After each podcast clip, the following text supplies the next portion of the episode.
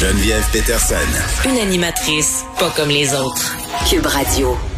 Officiellement, en sixième vague, nous sommes. Est-ce qu'on prend assez cette information-là au sérieux? On va poser la question à Roxane Borges de Silva, qui est prof à l'École de santé publique de l'Université de Montréal. Roxane, salut. Bonjour Geneviève. Bon, l'INSPQ qui nous a confirmé hier ce qu'on savait déjà, là, il me semble. C'est comme juste le, petit certificat euh, d'officialisation. Euh, est-ce que est-ce que tu trouves qu'on a trop traîné avant euh, d'officialiser la chose, de dire on est dans une sixième vague, euh, voici ce qui se passe?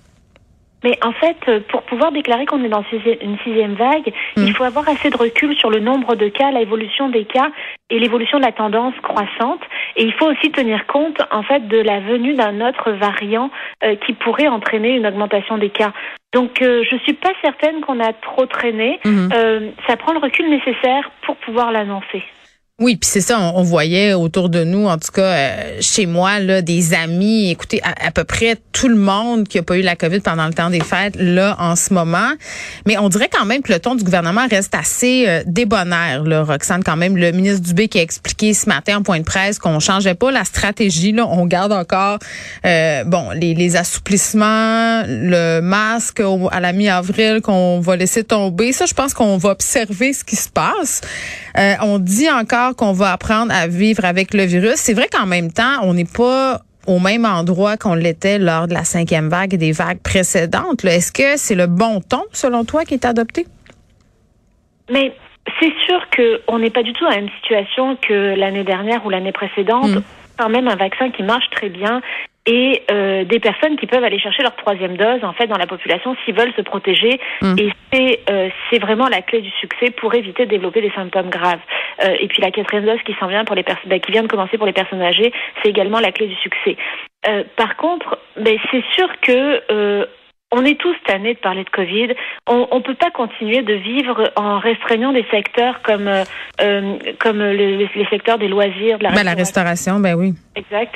Donc du coup, il faut trouver une solution et la solution passe non seulement par la vaccination, mais également par le port du masque. Hmm. Et, il faut espérer en fait que euh, c'est les, les, personnes qui sont les plus à risque de développer des symptômes graves euh, fassent plus attention que, que les autres et que les autres aussi fassent attention de ne pas les, pas les contaminer, en fait de ne pas les voir s'ils ont des symptômes, donc euh, des, que des personnes en bonne santé ne, ne, ne fréquentent pas des personnes âgées ou des personnes mm. Euh, supprimées dans le cas où ils ont le moindre doute, le moindre symptôme. Ce matin, dans la presse, tu évoquais la possibilité que la contagion en milieu urbain, genre à Montréal, là, soit sous-estimée. Pourquoi? Mais en fait, nos données qui vont sortir demain du Cyrano euh, euh, montrent en fait que euh, on a une plus forte progression euh, dans les, les régions du centre, bah, surtout de l'est et du nord de, du Québec. Mhm. Par contre, ce qu'il faut savoir, c'est que dans la grande région de Montréal, on, on, a tous été, ben on a tous, on a été beaucoup de personnes ont été infectées au, au variant BA1 et quelques études commencent à sortir et, et en fait se questionnent justement sur la protection de l'infection du BA1 euh, pour euh, éviter d'attraper, pour empêcher d'attraper le BA2. Il n'y a rien de clair encore, on n'a pas assez de recul. Mais ce qui est sûr, c'est qu'à Montréal, on a une très grande densité de population, beaucoup plus qu'en Gaspésie. On a beaucoup plus de salles de spectacle, de restaurants, de bars, etc. Et beaucoup plus, du coup, chaque individu à Montréal va fréquenter beaucoup plus de bulles, si je peux dire, euh, a la possibilité en fait de fréquenter beaucoup plus de bulles que c'est le cas en région où on a peut-être juste un restaurant dans certains villages. Ou, euh, et donc, dans le contexte, en fait, on pourrait avoir une, plus grande multiplication des cas, des contacts dus euh, et qui entraînerait une plus grande multiplication des cas. Mais ça, c'est toute réserve de savoir si les personnes qui ont eu le BA1 pourraient-elles attraper le BA2, dans quelle mesure elles vont pouvoir être infectées. Mais moi, je pensais que si on avait eu Omicron qui est BA1, c'était clair qu'on pouvait l'avoir BA2, que ça n'avait rien à voir.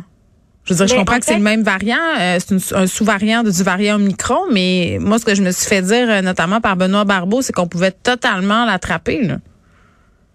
Attraper le BA2. Exact. Euh, oui, en fait, c'est fort possible. Ça dépend de tellement de facteurs qu'on maîtrise pas. Et il y a une étude. En fait, il y a le président de l'association des biologistes en France qui disait lui que au bout d'un mois et demi après avoir eu BA1, on pouvait être être à risque d'attraper le BA2. Mais ça signifie pas forcément qu'on va développer des symptômes graves, mais ça signifie qu'on peut contaminer du monde autour de nous, par contre. Ouais, c'est ça. Puis là, je, voyais les projections de l'INES aussi hier. Là, on disait dans deux semaines, on pourrait se rendre à 200 hospitalisations par jour. Tu sais, moi, je, lis ça, puis on a fait tant de sacrifices pour le système de la santé, puis je me dis, coudon, est-ce qu'on est en train de s'avancer vers euh, des assouplissements du beau temps aussi? Là, on sait que l'été, on bénéficie, entre guillemets, d'une fenêtre euh, de, de positivisme où le virus existe, pour ainsi dire, plus. Mais là, si on se ramasse, euh, je sais pas, moi, à la fin avril, début mai, avec un pic d'hospitalisation et tout ça, pour l'été qui s'en vient, là, est-ce que ça peut compromettre euh, je dirais pas jusqu'à dire nos libertés parce que je pense pas qu'ils vont nous reconfiner. Je pense pas que c'est ça le but.